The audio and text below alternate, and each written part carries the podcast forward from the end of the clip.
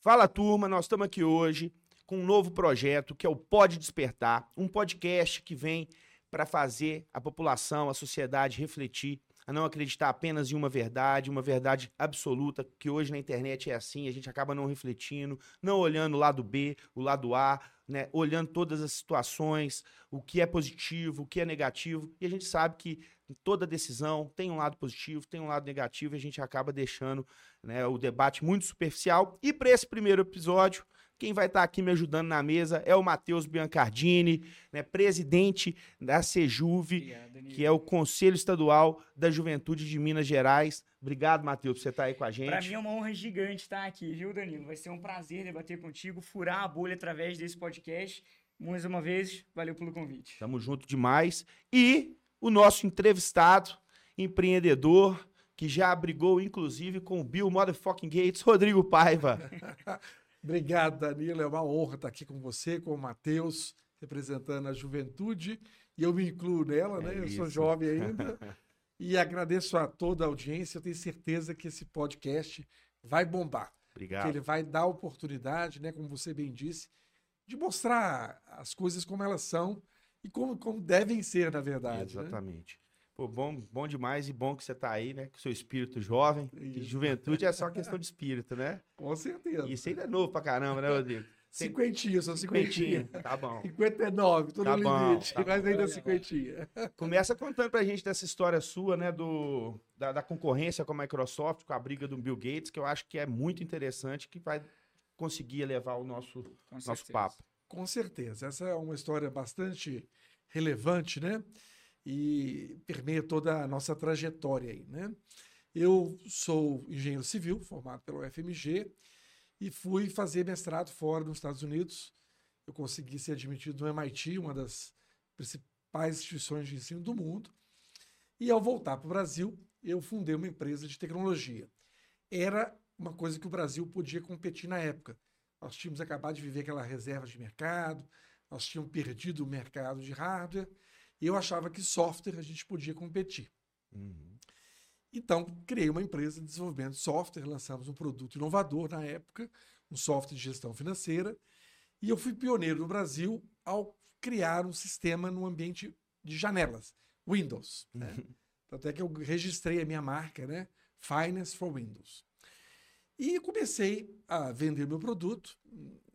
Ele, a empresa foi fundada em 90. De 90 a 94, eu trabalhei como revenda de produtos de terceiros, até ter o meu software próprio. E esse produto começou a incomodar o mercado. E eu comecei a sofrer concorrência desleal por parte da Microsoft.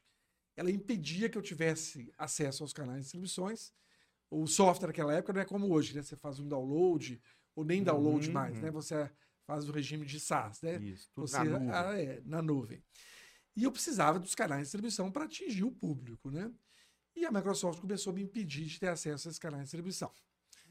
Segundo fato, eu não conseguia uh, ter acesso a esses canais. Além disso, a Microsoft começou a colocar o meu concorrente, o produto concorrente que a Microsoft, que tinha o nome de Money, dentro do pacote Office. O pacote Office todo mundo conhece, é o Word, editor uhum. de texto, o, a planilha eletrônica e o banco de dados. Uma estratégia muito inteligente da Microsoft que eliminou a concorrência como um todo e eu vi aquilo uma ameaça muito grave para o nosso negócio. E a gota d'água foi a distribuição de 500 mil cópias do produto da Microsoft, distribuídos pelo Banco do Brasil e pela Caixa Econômica Federal, que são instituições públicas. Usando o Estado, né? De graça, entendeu? Gente, não estou entendendo isso aqui, né? Bom, aí qual foi a minha atitude? Eu, eu tinha vivido, vivido nos Estados Unidos, tinha uma experiência muito bacana lá.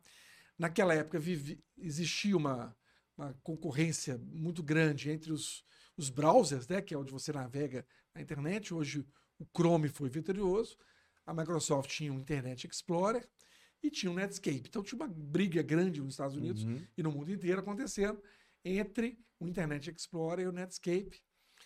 E eu assisti isso tudo, acompanhava e falei assim: não, não vou admitir isso, não vou aceitar que essa empresa faça uma concorrência desleal comigo.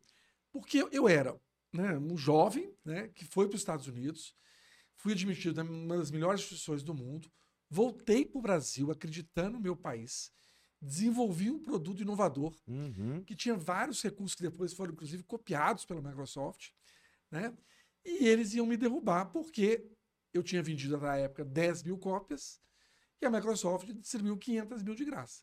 E eu não podia distribuir de graça, eu tinha, que- eu tinha que viver de alguma coisa, né? E aí eu tomei a decisão de fazer uma representação na Secretaria de Direito Econômico, que é o órgão do governo federal que cuida desse da defesa da concorrência, né? E aí os meus amigos empresários todos falaram, mas você é louco. Vai Você vai nada. entrar contra a maior empresa do mundo. Né? Você não vai Davi ganhar contra isso. Golias, né? Exatamente, Davi contra Golias. Inclusive foi, foi interessante, depois saiu uma reportagem sobre isso. Mas eu fazia, eu não tinha alternativa. Ou eu entrava nessa, nessa Briga disputa, ou- ou eu morria. E eu não queria morrer porque eu tinha certeza da qualidade do meu produto. Dito e feito, nós entramos, nós vencemos a Microsoft Olha só. na Secretaria de Direito Econômico, a Microsoft foi considerada culpada por exercer concorrência desleal. Então, esses três aspectos, e depois nós descobrimos eh, essa distribuição das cópias gratuitas pelos bancos. Na verdade, os bancos pagaram para a Microsoft, pagaram superfaturado, sem concorrência. Quer dizer, se eles tivessem feito Algum senador, deputado. Sim, né? aí, aí- você vai entender a história. né? Com certeza. A Esse- boquinha. isso que foi a, a, a grande questão. Bom, vencemos a Microsoft. O processo vai para a segunda instância. A segunda instância no Brasil se chama CAD, Hum. que é o Conselho né, de Defesa Econômica. E chegando lá, um processo, eu recebo uma ligação do senhor falando assim, Rodrigo, você me dá 30 mil reais que eu vou te dar um parecer favorável aqui no CAD. Rodrigo, isso foi que ano? Isso foi em 88, Ah. 89. Tem tempo, hein? É, não, 25 desculpa, anos. desculpa, errei. 98, Ah, tá. 99. Tem tempo, tem, Tem tempo também, Tem, 15 anos. é. 24 anos, né? 20, 24. 24 Porra, anos. Já tem 15 quase. anos. é, Meu Deus do céu, 24 é, anos. muito tempo. É. É, eu sou muito honesto. Eu falei, não estou acreditando nisso. Na hora que eu preciso do governo brasileiro, vou repetir isso aqui, porque isso aqui é importante. Eu sou né, um cidadão do terceiro mundo. Fui para uma das melhores Estudar. instituições do mundo estudar, adquirir tecnologia, com bolsa do CNPq, isso eu me orgulho muito. E era meu compromisso voltar para o Brasil, aplicar esse meu conhecimento, né? Voltei para o Brasil, porque muitos fi- ficaram lá. É. Voltei para o Brasil. Dá o retorno, né? É, desenvolvi um produto inovador capaz de vencer a maior empresa do mundo. Então, e na hora que eu preciso do apoio do governo, o governo me dá uma rasteira. O pior disso tudo, gente, é que essa pessoa que tentou me extorquir, ela foi presa, tá? Já antecipo. Mexeu comigo, fez coisa errada, vai pra cadeia. Não mexe com o Rodrigo Paiva, não. Mas isso é verdade. Então ficou essa marca, porque era um assessor de um senador da República que estava tentando me, me extorquir. Então, isso é uma vergonha. E um, um senhor prestar esse serviço é mais vergonha ainda. Então, nós combinamos, eu fui com a Polícia Federal, com, eu fiz a denúncia com o procurador da Justiça, do Ministério Público. Nós íamos fazer o flagrante, eu ia levar o recurso para ele. Eu perguntei, a Polícia Federal me dá o dinheiro. Não, não, o dinheiro é seu. Pegar o meu dinheiro, levar na maleta e entregar pro cara, né? Mas, para minha felicidade, gente, uma semana antes, essa pessoa foi presa Ó. com uma maleta com 350 mil reais. Então já era. Ah, então era pouco então até. a gente pediu Você ia pouco. dar pouco, aí. Você ia dar pra Eles ele. queriam me pegar, entendeu? Eles queriam me pegar. Caramba. Essa que é a grande verdade. Então, tinha essa grande empresa por trás, entendeu? Essa que era a grande verdade. Mas eu peguei eles. Entendi. Gravei a conversa, denunciei, ia fazer o flagrante, eles foram presos. E essa pessoa tentou extorquir, realmente foi presa. Mas depois, gente, é, é nós estamos no Brasil. E no Brasil, é, eu dei entrevistas para os maiores jornais revistas periódicos do Brasil. A reportagem não saiu. E na sequência da semana seguinte sai a reportagem de capa dupla da Microsoft, do Banco do Brasil, da Caixa Econômica Federal. Então, o Brasil, infelizmente, temos essa face aí da corrupção, que infelizmente está de volta ao poder, né? Nós estamos vendo, assistindo aí a- de forma absurda né? essa censura, essa tentativa de nos calar, mas nós não vamos nos calar. Nós temos coragem e nós vamos colocar essas pessoas né, que estão promovendo essa, essa roubalheira no lugar onde são devidos, que é a cadeia. Então, foi um episódio que me marcou muito. mas eu tive muita coragem para poder enfrentar. É para né, levantar a voz, né? ficar levantar a voz, É, mostrar tomou que a era possível. rasteira, mas levantou e Exatamente, foi é. pra cima, né? E fruto disso, gente, a Microsoft deixou de produzir esse produto concorrente no Brasil e no mundo por nossa causa. Nós não vencemos. No CAD foi feito essa injustiça absurda, mas o nosso produto foi, foi é, analisado pela imprensa especializada e foi considerado o melhor do Brasil. Inclusive, eu até fiquei muito satisfeito na época, que além de vencer o produto da Microsoft, eu venci o produto líder nos Estados Unidos. Então, a gente, quando a Teve gente um tem bom produto, né? é, quando você tem qualidade, quando você faz uma coisa boa, gente, essa já fica uma mensagem, tá? Acredita no que você faz, que você pode vencer quem quer que seja. Bom, então é por isso, né? Essa razão de eu ter sido extorquido por assessor do senador da República e depois eu me encasquetei. Nós vamos contar isso aí daqui a pouquinho, né? E é isso, é isso. É verdade. A gente tem no Brasil, infelizmente, essa trajetória do corporativismo, que são essas grandes empresas ou então grandes pessoas ali que utilizam da máquina do Estado para derrubar empreendedores, para derrubar até a renovação política. E queria te perguntar, Rodrigo, essa história, isso que aconteceu contigo, te motivou depois a ir para a vida pública? Com certeza, Matheus. Na verdade, eu estava na minha empresa, o meu objetivo ao criar uma empresa era ter um produto inovador, um produto que fizesse um diferencial que desse produtividade, Gerasse valor. gerasse valor para a sociedade. E o Finance tem tudo a ver. É um programa que faz a gestão financeira de Ainda mais no. Brasil, né? Que É. não tem nem educação financeira. Exatamente. Faz, faz a gestão financeira, controla o fluxo de caixa. Era uma ferramenta que pode ser usada tanto por pessoa física como pessoa jurídica. Então, nós tivemos essa grande disputa com a Microsoft. Obviamente, nesse período eu tive que diversificar. Eu criei outros produtos. Hoje a Paiva Prevezan tem um ERP, né, com módulo de negócios, contabilidade e, e diversos outros sistemas para poder sair da, Da, dependência da do dependência produto A, produto né? único, exatamente. Apesar disso, hoje o Finance ainda continua sendo o nosso principal produto. Ele já está na nuvem, ele tem uma funcionalidades muito bacanas que ajuda realmente, faz um diferencial para quem utiliza. Bom, eh, eu participei da, da, da- da- iniciativa privada e a minha experiência como, como empreendedor é sempre a seguinte: o que o governo puder fazer para atrapalhar, ele vai fazer. Isso é o que fica no Brasil. Isso está errado. Como eu tive essa experiência fora, né, eu via lá meus colegas né, Dando que certo, né? dando certo. Coreia, fantástico. Renda per capita, E você teve mundo. colega coreano eu tive colega que Coreia. voltou pra lá ou ficou nos Estados Não, Unidos? voltaram. Os coreanos voltam, Singapura voltam. Não é à toa que a Coreia não para de É, crescer. né? exatamente, é. Tive colegas chineses, mas esses ficaram nos Estados Unidos. É, tive colegas do mundo inteiro. Então, a, a gente pôde acompanhar esse, né, esse avanço absurdo que houve das nações asiáticas, que ganharam renda. Todo mundo vive melhor. Hoje, a própria China, Hum, tá né, doido. ela, a renda per capita do chinês já maior que a renda per capita do brasileiro. Isso é uma vergonha para nós. O, país é um- o Brasil é um país riquíssimo, né? fontes naturais, minerais, agricultura, e nós estamos andando de lado para trás. É por causa Então, da é educação, né? Educação, é claro que é educação. A Coreia fez um plano intensivo de educação e mudou de patamar. Então, o Brasil precisa disso. E o que a gente vê aqui no Brasil é exatamente o contrário. O governo fazendo, promovendo uma educação de péssima qualidade, proposital, um assistencialismo barato que mantém a dependência das classes mais é, é, menos Vulneráveis, é. né, E o pior é que não faz de nada pra falar, ei, vamos subir, né? Vamos, vamos, subir. melhorar. É, exatamente. Então, esse, é- esse é o desafio. Então, quando eu tive uma experiência política, antes, lá em 2002, eu era do Partido Liberal, eu fui escolhido candidato ao Senado pelo Partido Liberal. 2002. 2002, quando Lula foi. Ganhou. ganhou. Primeira vez. Por quê? O Lu- eu era do PL, Partido Liberal. Quem era o vice do Lula? José Alencar. José Alencar se une ao Lula para ser candidato a vice-presidente. Eu não entendi aquele negócio.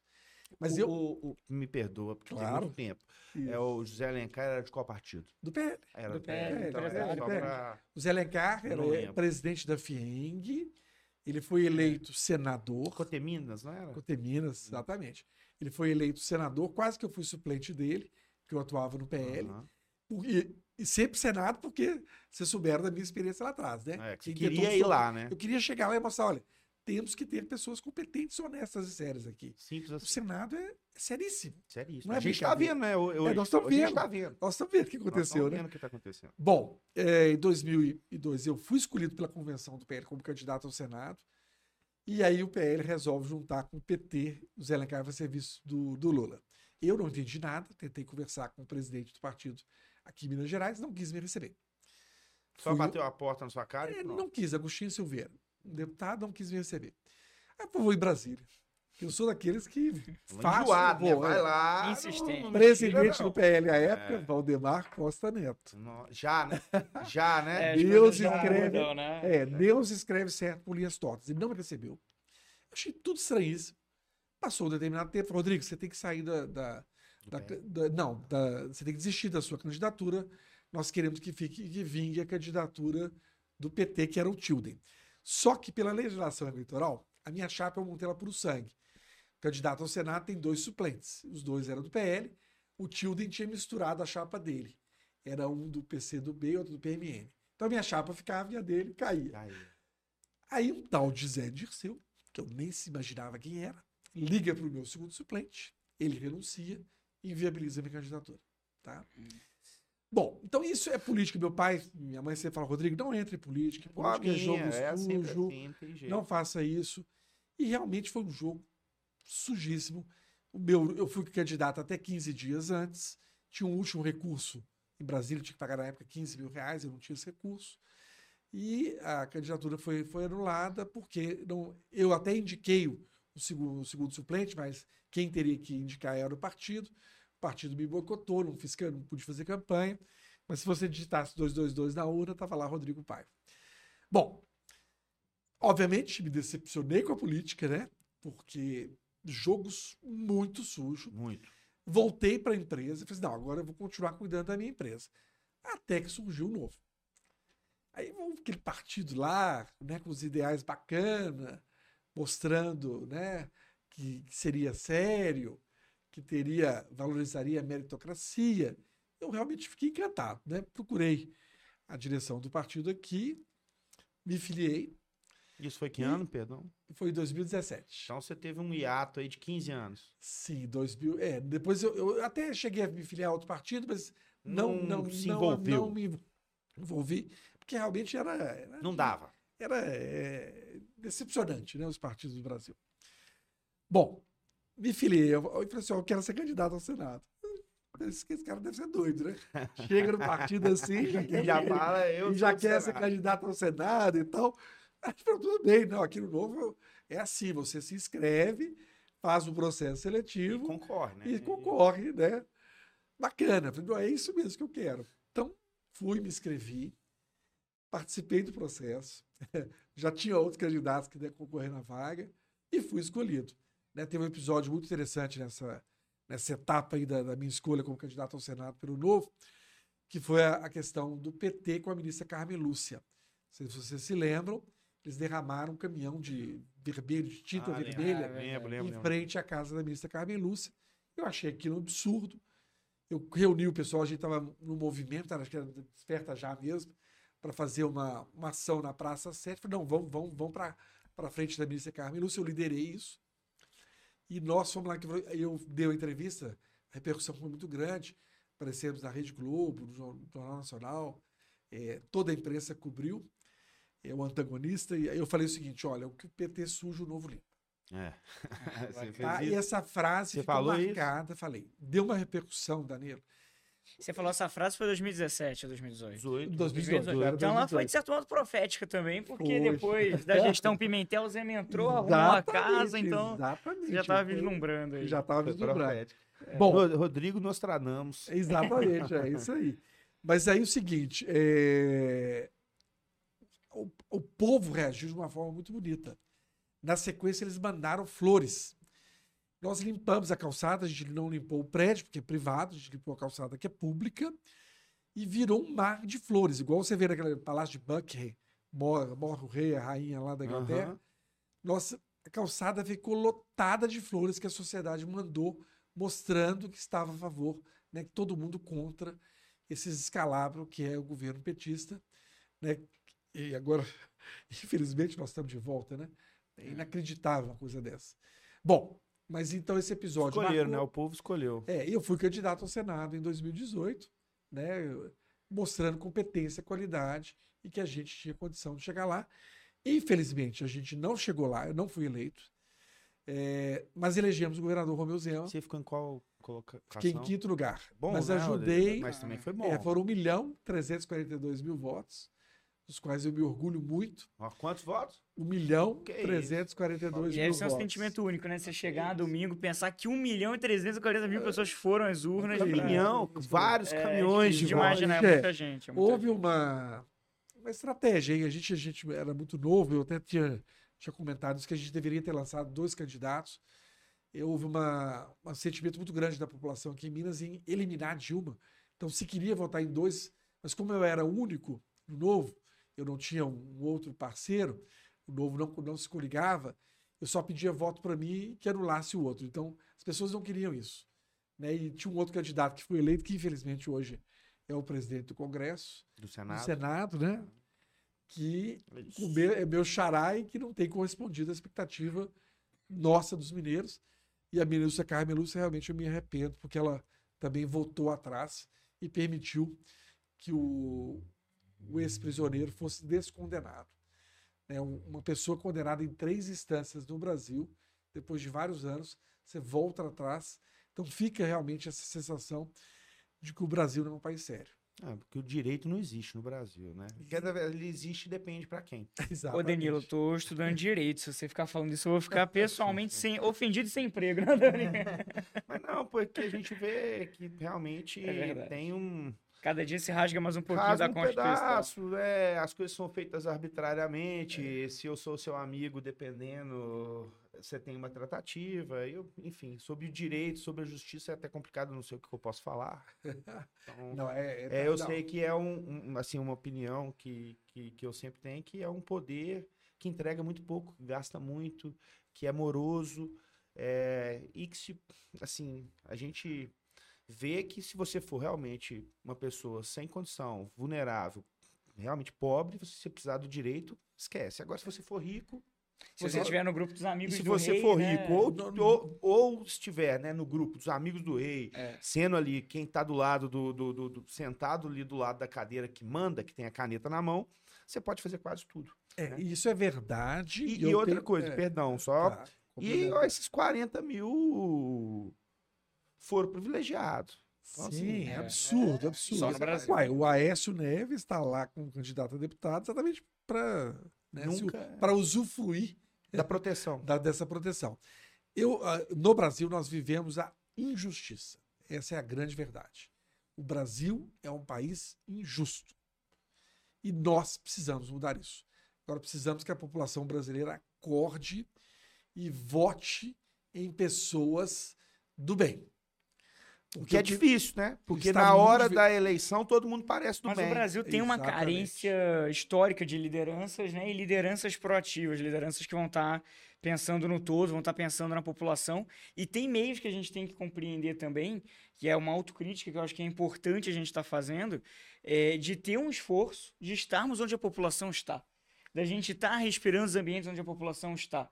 É, eu acho que se a gente continuar distante, por mais que a gente esteja no bom caminho, por mais que a gente esteja com boas ideias, a gente acaba ficando para trás. É, Concordo. eu, eu fui candidato né, ao Senado. Andou muito, né? Andei muito, Minas Gerais inteira, fui junto com o governador, nós fizemos um roteiro na pré-campanha, depois da campanha. Eu não tinha dúvida de que o governador ia ser eleito. Eu achava que eu ia ser eleito.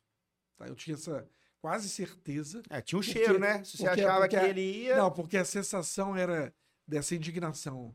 Os demais Não, componentes, é. tanto PT como PSDB, representavam o passado que a gente queria avançar. É, não fomos eleitos, mas eu participei depois da equipe de transição do governo.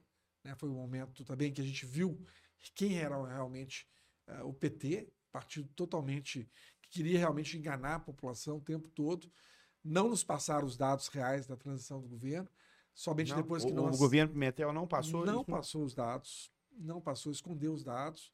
Finanças, finanças. controladoria. Exatamente. Não era para eles. Não tinha é, controle, né? não tinha um controle, era uma ilha da fantasia, compromisso zero com, com a população. o cidadão. Quer dizer, com os funcionários públicos que né, tinham feito empréstimo nos bancos, empréstimo consignado, e não houve repasse aos bancos. Quer dizer, uma- um grau de responsabilidade. É criminoso até. né? Criminoso, Isso é. aí é criminoso. Esse é Eu o fui, isso, eu fui escolhido para ser presidente da Prodente, que é a empresa de TI do Estado. Isso logo depois da, da, Logo da eleição. da de eleição, 2018. exatamente. Porque isso é interessante também falar, porque política não é só ser eleito, né, o, o Rodrigo? Isso. Às vezes você não é eleito, mas contribui lá e depois você consegue fazer um outro trabalho dentro do setor público, você está dando sua contribuição, que é Com importante. certeza. Eu, fui- eu sou da área de tecnologia da Sim. informação. Que você não fique triste porque você É. não foi eleito. Não, é, a gente fica, a gente sente na hora, É, né?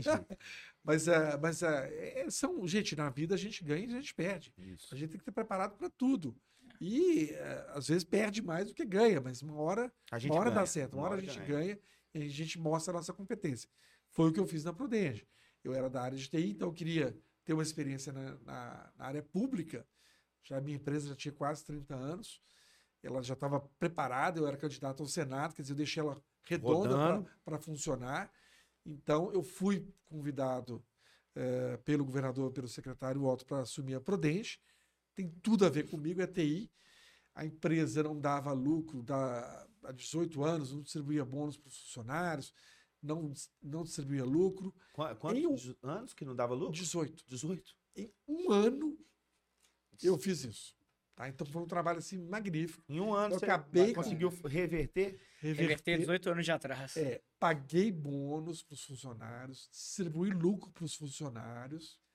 É, o balanço não tinha nenhuma linha é, de, de falhas da auditorias internas e externas. Quer dizer, eu zerei o, o balanço da empresa Deixou a empresa redonda. redonda. Fazendo o quê, gente? Praticando os princípios do novo. Meritocracia, eu não escolhi os diretores, não eram meus amigos.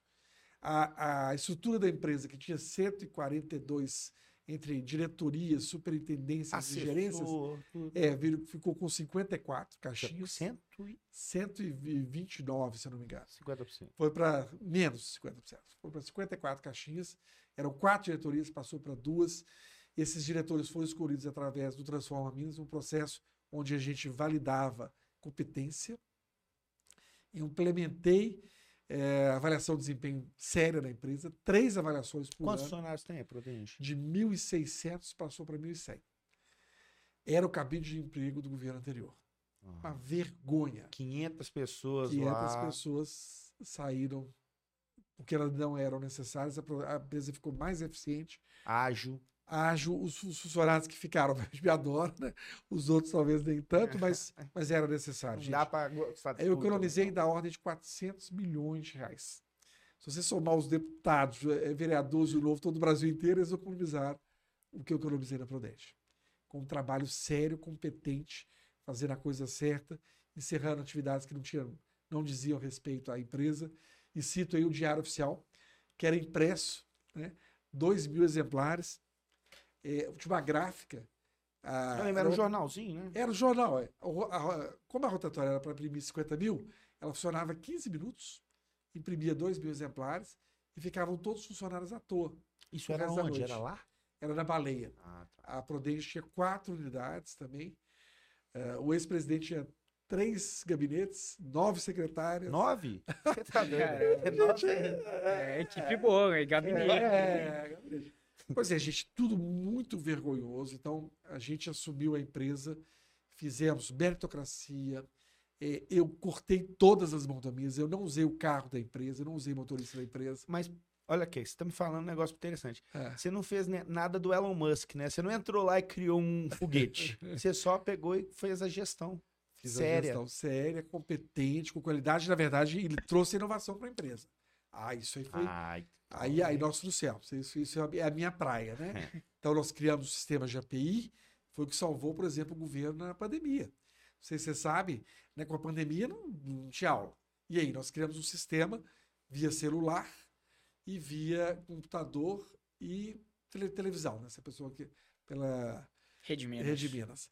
Agora, para logar o aluno, como é que faria? Foi a API que eu desenvolvi lá atrás que permitiu que o aluno, o professor se logasse.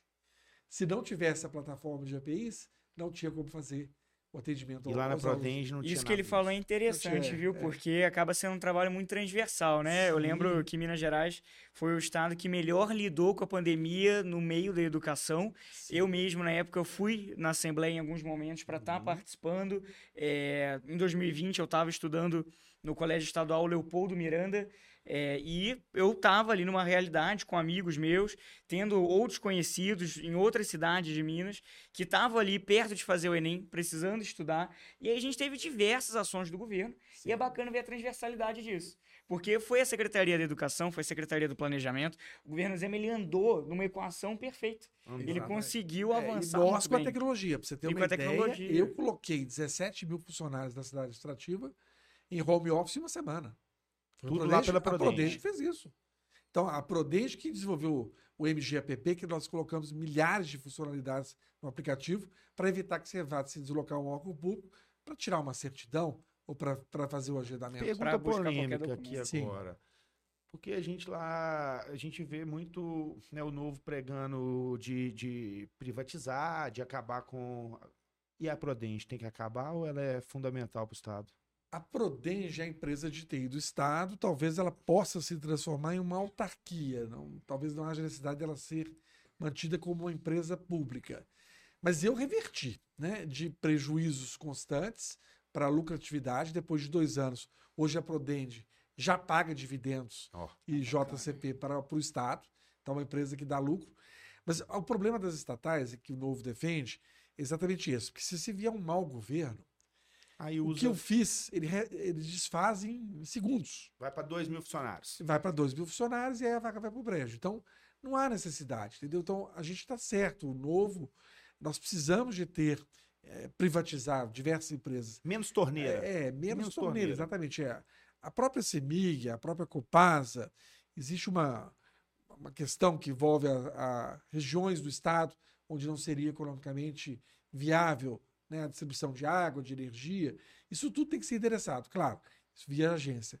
Mas eu estou convencido tá, de que as empresas privadas elas trazem um benefício muitas vezes superior do que as empresas públicas, principalmente eh, por causa da ingerência política. Uhum. É, Do excesso de interesse, né? e de E interesse. ter exatamente. concorrência também, né? Você ter um É, e tem que ter de concorrência, exatamente. É. é. Mas eu vou dar um exemplo para vocês. A Prudente fazia certificação digital. Certificação digital é Uhum. aquele do, você tem para fazer emissão de nota fiscal ou para fazer assinatura eletrônica.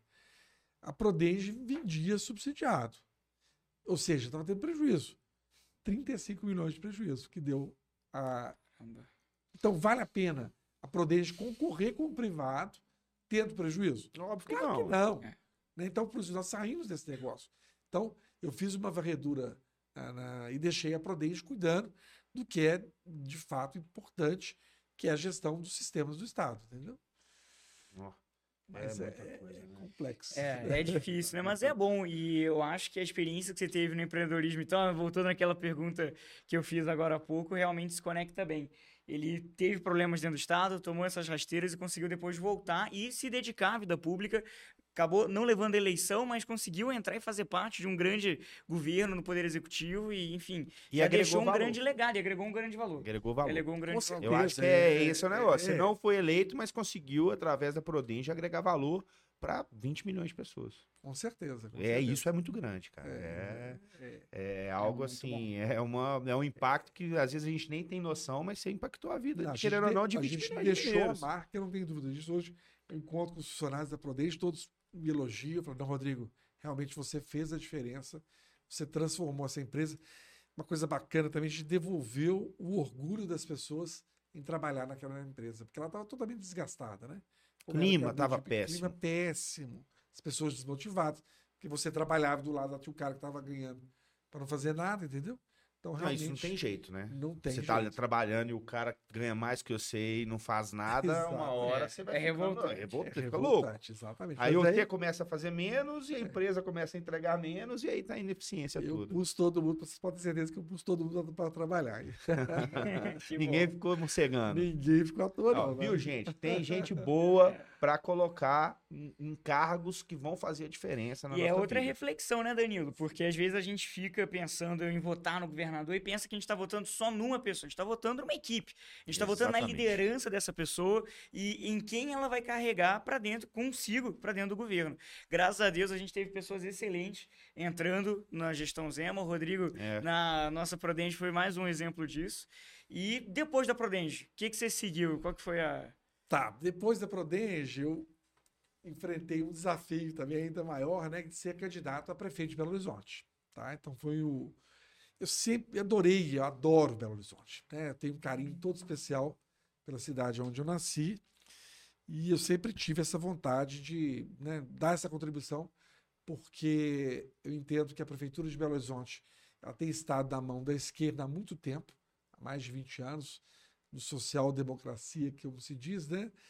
Mas Belo Horizonte é uma cidade que tem sofrido muito. O PIB per capita de Belo Horizonte tem caído. Ah, o prefeito Conká, que concorreu comigo, que foi o vitorioso, eh, ele foi o melhor prefeito para Nova Lima.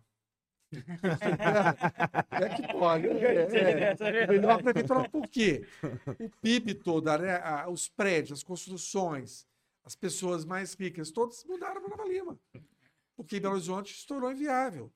Não tem mobilidade na cidade. Né? Nos pontos críticos onde você tem mobilidade, que é uma, uma estação do metrô, se eu visitei todas as estações de metrô, são muito poucas aqui em Belo Horizonte. É, né? não- você não gastou Consegui. muito tempo, né? Não gastei muito tempo, num dia Meia você horinha você faz tudo. É, num dia você visita todas. Mas vai mudar, vai mudar. Vai mudar. Você visita dos lados, só tem casa. Né? Você vai em São Paulo, você vai em Nova York, você vai em Londres, perto de uma estação de metrô, você tem prédios. Né? As pessoas têm que ter qualidade de vida, morar próximo de uma estação para se deslocar rapidamente. Esse é um, é um óbvio. É. Então, Belo Horizonte tem uma série de questões. Eu fui candidato a prefeito, um momento crítico né, da, nossa, da nossa existência aqui. Nós tivemos a pandemia e o prefeito. Houve uma campanha muito grande do empresariado de fora, fora cá, né? Eu não cito o nome dele, para mim é prefeito com K. É, parodiando aquela com K do, do, Aham. do Big Brother, se Carol lembram, né? Conká. Isso, é. Então, para mim é o prefeito com K, mas ele, ele eh, com a pandemia, obviamente, ele aparecia todos os dias na televisão. Ele impôs um medo enorme na população. Eu lembro. Belo Horizonte foi uma cidade que foi vítima desse prefeito com K. E aí, uma vítima Principalmente quem trabalhava, né? é, mais até do que quem trabalhava, também foram muito prejudicados, né, com fechamentos em períodos absurdos que aconteceu na cidade.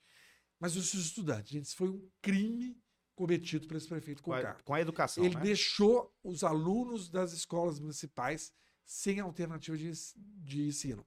Eu era presidente da Prodenge, viabilizamos né, com a Pro Secretaria de Educação o, o- a aula pelo celular, pelo computador, pela televisão. Ofertamos isso para a prefeitura, o Estado ofereceu, a prefeitura, a prefeitura não. Não quiseram? Não quis. Por quê? Ele usou o recurso para dar cesta básica. Ah, tá. Então, na minha campanha, eu ia, eu visitei várias comunidades, e aí, Matheus, eu digo o seguinte: eu fui uma pessoa que foi muito próximo da Bacana. população. Eu fui em diversas comunidades, visitei essas pessoas, elas falavam assim, Rodrigo, cesta básica você não precisa me dar, não, já tenho duas. Eu quero um quilo de carne. Já tinha ganhado duas do. do prefeito Conká. Então, essa é a forma que as pessoas estão votando. Por quê? Elas não têm educação de qualidade. Essas pessoas estão dependentes ao populismo e o assistencialismo. O Brasil é vítima terrível dessas duas doenças que precisam ser terminadas. E como é que nós e como vamos é que terminar? nós terminamos? Com educação de qualidade. Por isso a minha luta né, pela educação. Nós temos que ensinar é, educação financeira, inclusive. Né? A minha empresa tem um programa, projeto de educação financeira. Ele é importantíssimo. Nós vimos um, uma deputada, se não me engano, do PT, do PSOL. É, Luciano vo- Genro. é, ela votou isso. contra dar educação financeira para. É para verdade. Isso é um crime, é um absurdo. Então, realmente, Você sabe qual que foi o argumento eles, dela? eles não querem. Você sabe qual que foi? Não, Porque a pessoa fica. Vai, Não, que é um que ia Não tem dinheiro. não tem dinheiro, Não não tem- precisa de saber como ele lidar, né? Que vai ficar sem é. graça. Nunca vai ter. Aí nunca vai ter. Nunca vai Você ter. Então, sabe. nós temos sim que dar educação financeira, temos que dar educação para a nossa população, nós temos que vencer isso para que as pessoas tenham discernimento e possam escolher as pessoas certas. Nós não podemos continuar é, elegendo pessoas do mal no Brasil. É difícil separar quem é do bem e do mal. Muito. É difícil. Muito. muito Mas difícil. pesquisem a vida dos candidatos. Vão atrás do que, que ele já fez né, por você, por quem quer que seja. É Dá uma chance para outros também, Isso. né? Vamos eleger novos, novos candidatos. Quer dizer, é, o Brasil, gente, é um país que estava avançando e agora, nesse governo, a gente está discutindo de novo saneamento. Né? Quer, quer, quer terminar com. É, é o país do marco passado, né? É. a verdade que a gente está preso até hoje Exatamente. lá O, atrás. o presidente agora disse que vai anunciar um projeto de beneficiar carros populares, carros a combustão. O mundo Elétrico. todo está indo para a energia Exato. elétrica. O nosso governador fez certo, está lançando o Vale do Lítio. Nós precisamos de bateria para movimentar os carros. Não precisamos mais de, de carros a combustão.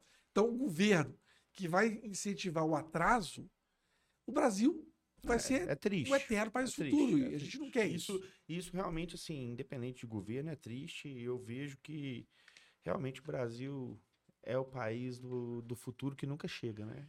Exatamente. Esse é o nosso objetivo ao me candidatar né, a esses cargos.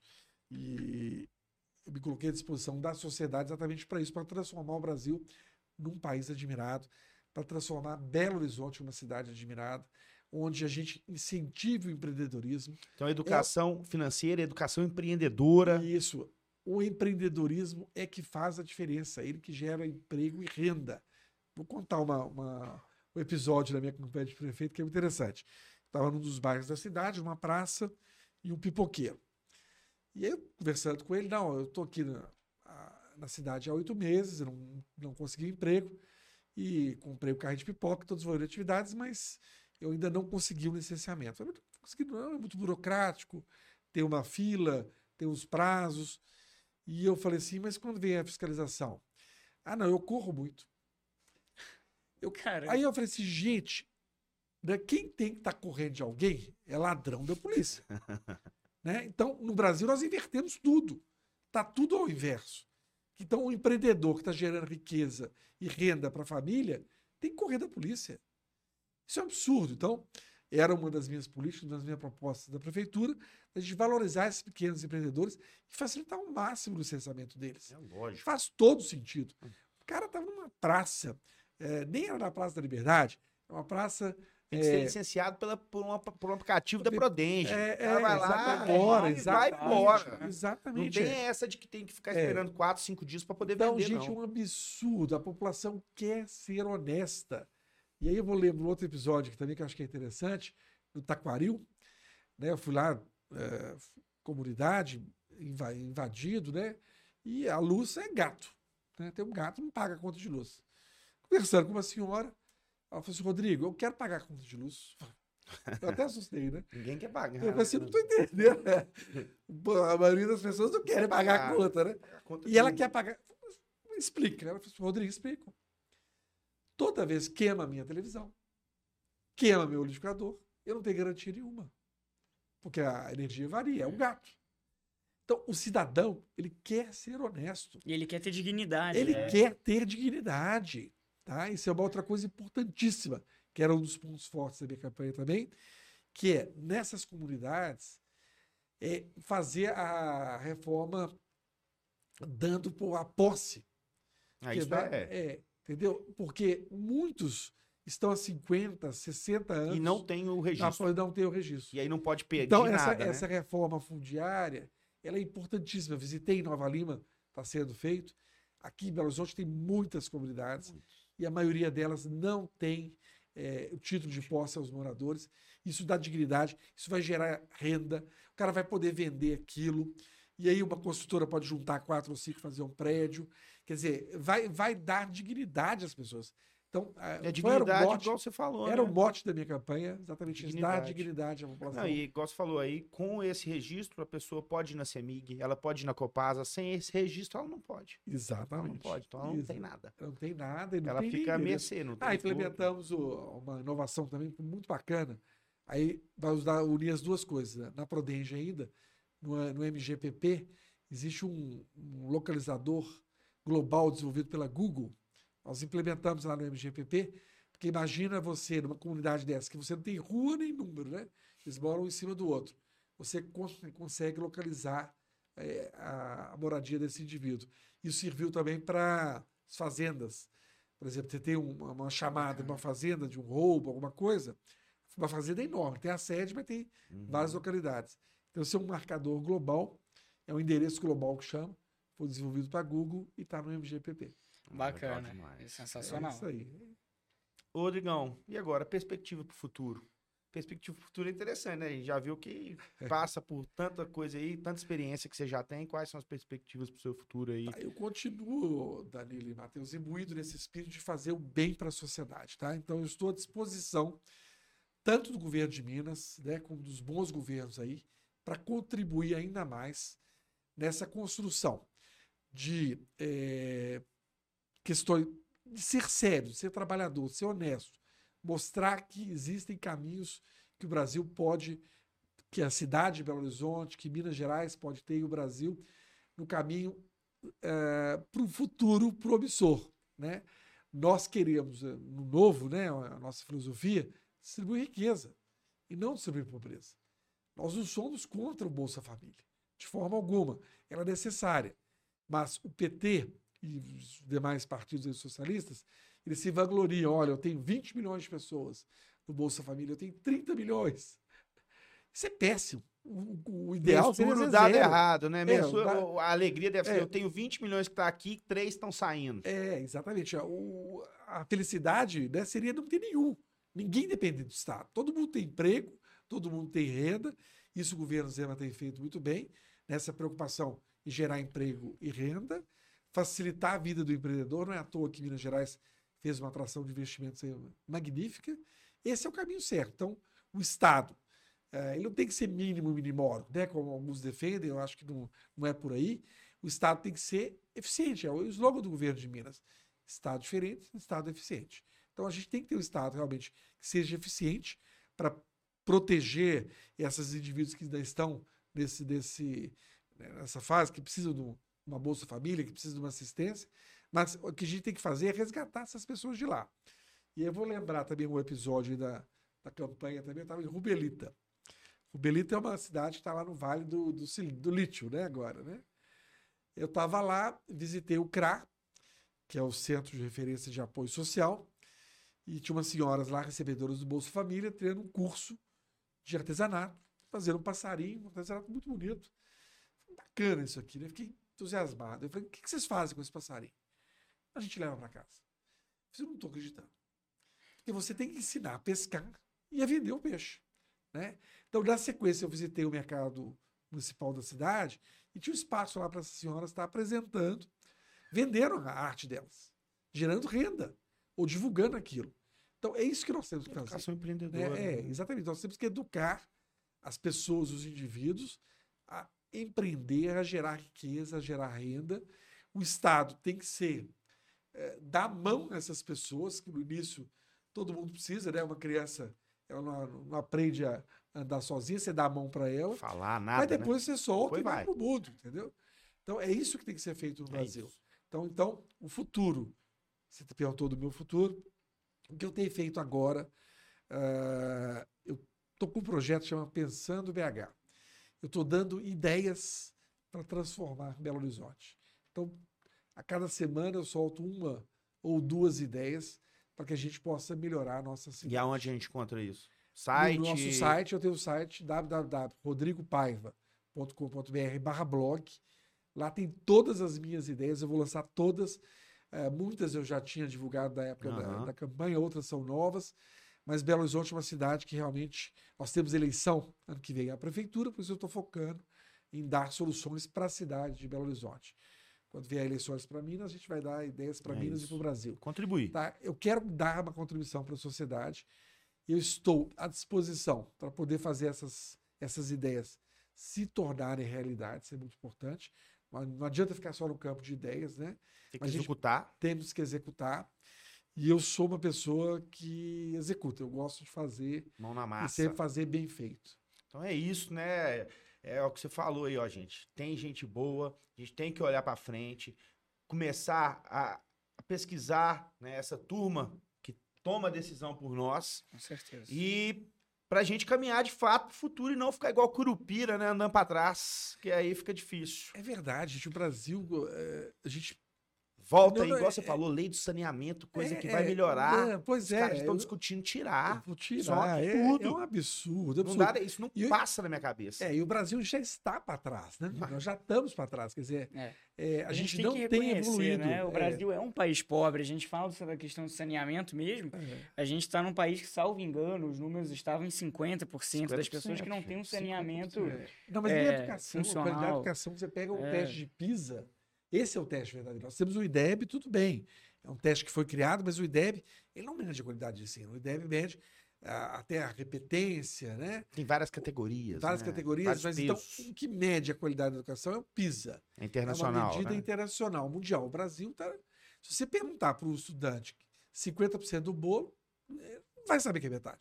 Se você perguntar que é 30%, per- desiste. Né? Você dá um texto para um aluno do ensino médio interpretar, provavelmente não vai conseguir fazer uma interpretação adequada, porque o, o PISA está falando que isso não acontece. Complicado. Ou o Brasil investe em educação né, de verdade, para que essas pessoas sejam qualificadas, investe em ensino técnico. Não precisa todo mundo ser doutor. Agora tem uma, tem uma, uma lei que mudou agora, recente, que eu acho que vai ser boa, porque antigamente todo mundo queria ser doutor porque você ficava numa prisão especial. Isso já Acabou. acabou. Então, você tendo graduação ou não, você vai para a mesma cela do Já que o bom, outro, né? né? Já É, diminuiu já um privilégio. É isso, é um privilégio a menos. Mas é, todo mundo queria ser doutor, por quê? Pra, né, é, Se pra- acontecer é, é, algo. e aí eram, os, os técnicos eram, não eram valorizados e totalmente divertido. Eu, na minha graduação, tive a oportunidade de fazer um estágio na Fiat Indy no último ano. Era uma coisa que meus colegas me falaram, Rodrigo, você não vai conseguir fazer um estágio fora do Brasil. Naquela época era impossível. E eu consegui. Então, volta, fica a minha mensagem para os nossos ouvintes e, e que estão nos, nos vendo através da, da televisão também. Acredite no que você faz. Você pode fazer o que você quiser. Né? Vá atrás, né, Vá Rodrigo? atrás, acredite. Garra, coragem. Você vai cair, mas você levanta, prossegue, que a coisa vai dar Depois a certo. ferida vira casca, né? Você Exatamente. vai ficando mais duro. É Você verdade, vai é conseguindo mais verdade. coisas. É. É um aprendizado. é um aprendizado. Não pode desistir, não. Isso aí é não fato. desista. Não desista nunca. É isso aí. É, Desistir é uma palavra que não existe aí no meu, meu dicionário. Agora, turma, nós vamos pro quadro Pinga Fogo, né, que vai- vão ser algumas perguntas até complexas, mas com respostas rápidas. Está preparado, Rodrigo? Estou preparado, tem que ser curto. Isso aí, bacana demais, foi ótima a nossa conversa, Rodrigo. E agora eu quero saber como que você equilibra toda a sua vida no empreendedorismo com a vida política. Estão intimamente ligados, principalmente num país como o Brasil, onde empreender depende do governo. Eu disse aqui, né? O governo vai fazer tudo para atrapalhar. Então, o empreendedor tem que cuidar disso. Cuidado com o governo. Bacana. Rodrigo, qual que é a sua opinião sobre tecnologia com a política? Tecnologia e política também estão intimamente ligadas. Vejam vocês a diferença que foi a introdução das mídias sociais. Elegeram o primeiro presidente dos Estados Unidos, foi o Obama. Depois nós tivemos aqui o Bolsonaro. Ou seja, a tecnologia ela leva a informação, importantíssimo para a nossa sociedade. Bacana. E para terminar, quais são os principais projetos que você está envolvido hoje e como que eles contribuem para o desenvolvimento do país? A gente já até falou muito sobre isso aqui, mas rapidamente. Tá, fala pra rapidamente, na, na minha empresa, eu estou desenvolvendo um projeto de inteligência artificial. Legal. muito bacana, que vai facilitar sobremaneira a vida do empreendedor. E na política, tem o nosso projeto Pensando Belo Horizonte, que traz diversas ideias para que a cidade seja melhor. É isso, meu irmão. Pô, parabéns. É, seu engajamento aí, não só no mundo empreendedor, como na política, eu acho que faz muita diferença, né? Para um país que, que acostumou a ficar na inércia, a não falar nada, né? A não levantar a voz desde lá atrás com Bill Gates. Então, Com isso certeza. para é, é, pra gente aqui, tenho certeza que o Matheus também foi Com certeza. espetacular. A gente aprende muito com você, Rodrigo. E já que você falou, a gente tem um outro quadro, que é Pergunte para aquele que tudo sabe. Nós vamos fazer uma perguntinha pro chat GT, GPT, né? Isso. Chat GPT, eu falei errado, GTP. É, pro chat. E aí vamos ver o que, que ele vai responder Beleza. isso aí. gente refletir aqui no finalzinho, porque diz que inteligência artificial é o que mais vai mudar o mundo Já está mudando, né? Pode ter certeza disso. Nós estamos trabalhando com isso e é, faz uma revolução. Eu até vou voltar um pouquinho como presidente da Prodente também criei lá no setor de inovação da empresa uma busca por essa pesquisa de inteligência artificial. Isso vai fazer toda a diferença aí nos próximos anos. Então nós temos o segundo quadro aqui, Mateusão, que é Pergunte aquele que tudo sabe. A gente ainda está definindo o nome do quadro, se vai ser o oráculo, a gente está definindo. Mas é pro chat, que esse chat né, foi um, deu um buzz Com gigantesco. certeza. e Inteligentíssimo. Inteligentíssimo. Pô, vai falar de como ele é inteligente, né, Rodrigo? Exatamente. E já que você falou aí de inteligência artificial, acho que fica muito legal e a gente escolheu essa pergunta, né? Falou de educação, educação empreendedora, então vamos perguntar pro chat como, né, que ele enxerga o papel da educação empreendedora na formação de novas lideranças e empreendedores. Vamos ver o que, que ele responde pra gente. Vamos ver. Olha só. Fundamental na formação de novas lideranças, empreendedores, sua capacidade de liderar iniciativas inovadoras. tá Isso é magnífico. rápido, Olha, é. bacana Ele é mesmo. fantástico. Ele, ele erra às vezes, mas eu vou te falar. Ele erra, mas o mais interessante é que você avisa, ó, você errou aqui, ele dá me desculpe. É verdade. Ele pede Vamos lá, ó. vamos lá, Rodrigo. Lê aí, Mateusão, para nós. Do início, então, acredito que a educação empreendedora desempenha um papel fundamental na formação de novas lideranças e empreendedores, pois oferece às pessoas as habilidades e o conhecimento necessários para desenvolver suas capacidades empreendedoras e liderar iniciativas inovadoras. A educação empreendedora promoveu uma mentalidade proativa e criativa, incentivando os indivíduos a identificar oportunidades, tomar decisões informadas e assumir riscos calculados. Ela também enfatiza a importância do pensamento crítico e resolução de problemas, trabalho em equipe e habilidade de comunicação, que são essenciais para liderar equipes e alcançar resultados. Muito bom, muito bom, muito completo, né? E o texto vai Eu ainda tem mais. Mas eu, eu, eu, eu, eu acrescento. Mais É, eu acrescento mais que o olha, chat. Olha que você vai falar é preciso ter coragem É, para ser empreendedor. é, tá? ainda mais no Brasil. E é preciso ter vocação também. Não é para todo mundo, a gente sabe disso. Na tá? criação também ajuda, né? Sim, ajuda demais. Mas então eu acrescentaria isso aí, ó. Coragem.